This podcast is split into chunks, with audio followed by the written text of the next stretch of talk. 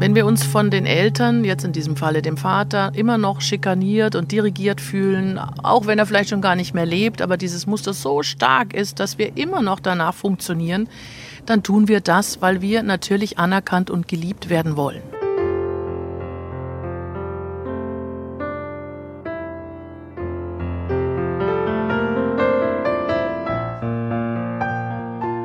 Meistens steht zwischen dem Vater in diesem Falle und dem Menschen, der darunter leidet, etwas, was der Vater nicht verdauen konnte. Das Kind hat es ihm abgenommen und hat versucht, dieses Problem für den Vater zu tragen, um von ihm gesehen zu werden. Was aber nicht gelingen kann, da der Vater, wenn er auf sein Kind guckt, immer das Problem sieht und nicht sein Kind und somit sein Kind ablehnt. Also ging dieser Schuss nach hinten los.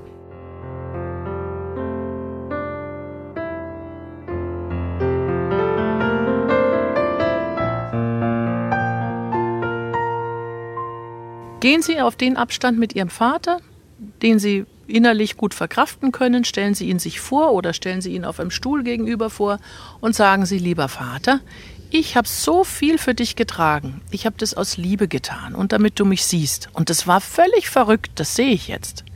Ich achte dich und auch dein Leben, was bestimmt auch nicht einfach war. Und ich gebe dir jetzt zurück, was ich für dich getragen habe, denn es gehört ganz zu dir und nicht zu mir. Und es soll nicht mehr zwischen uns stehen. Und sie werden bemerken, dass ihr Vater es zurücknimmt, er hat schon lange danach gesucht, und endlich kann er sie, sein Kind, sehen. Nehmen Sie die Liebe Ihres Vaters an.